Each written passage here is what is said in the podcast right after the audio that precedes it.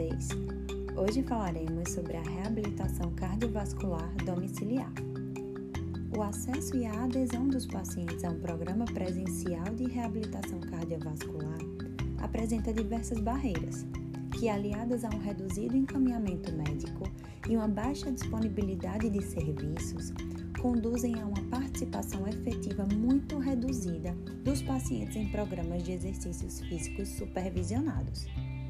Nesse contexto, programas de supervisão indireta, realizados no ambiente domiciliar, surgem como alternativa ou complementação aos programas tradicionais e presenciais de reabilitação cardiovascular. Em virtude da sua maior abrangência, a reabilitação cardiovascular domiciliar pode ser considerada o principal modo de intervenção quando se trata de estratégia de saúde pública, visando a massificação da reabilitação cardiovascular na população. Os exercícios podem ser realizados no próprio domicílio, em parques, vias públicas, ginásios ou academias.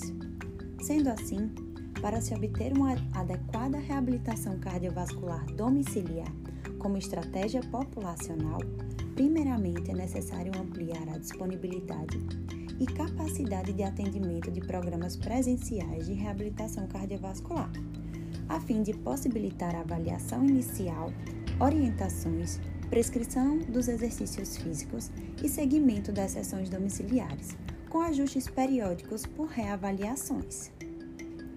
A estratégia domiciliar deve estar alinhada com a da reabilitação cardiovascular convencional pois as duas modalidades são paralelas, com pacientes de diferentes perfis de risco, ou sequenciais, com o mesmo paciente em dois momentos clínicos diferentes. Portanto, assim como a reabilitação cardiovascular convencional, a primeira etapa da reabilitação cardiovascular domiciliar é a avaliação pelo profissional fisioterapeuta, idealmente com a realização do teste de esforço cardiopulmonar. Após a avaliação pré-participação, os pacientes definidos como de alto risco podem ser priorizados para a reabilitação cardiovascular presencial. Já aqueles de menor risco, capazes de alto monitoramento e conforme preferências individuais, podem ser direcionados à reabilitação domiciliar.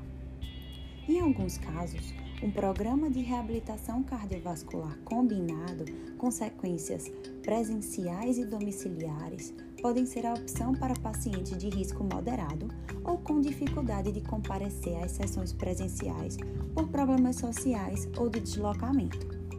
A proporção dessa combinação pode variar de acordo com as características clínicas do paciente e a estrutura logística do serviço. Portanto, o foco é tornar os pacientes fisicamente mais ativos, sendo imperativa a redução do sedentarismo e suas consequências. Para tal, é fundamental a utilização isolada ou combinada dos recursos disponíveis, seja a atividade física informal, a reabilitação domiciliar ou a convencional. Então é isso, gente. Até semana que vem!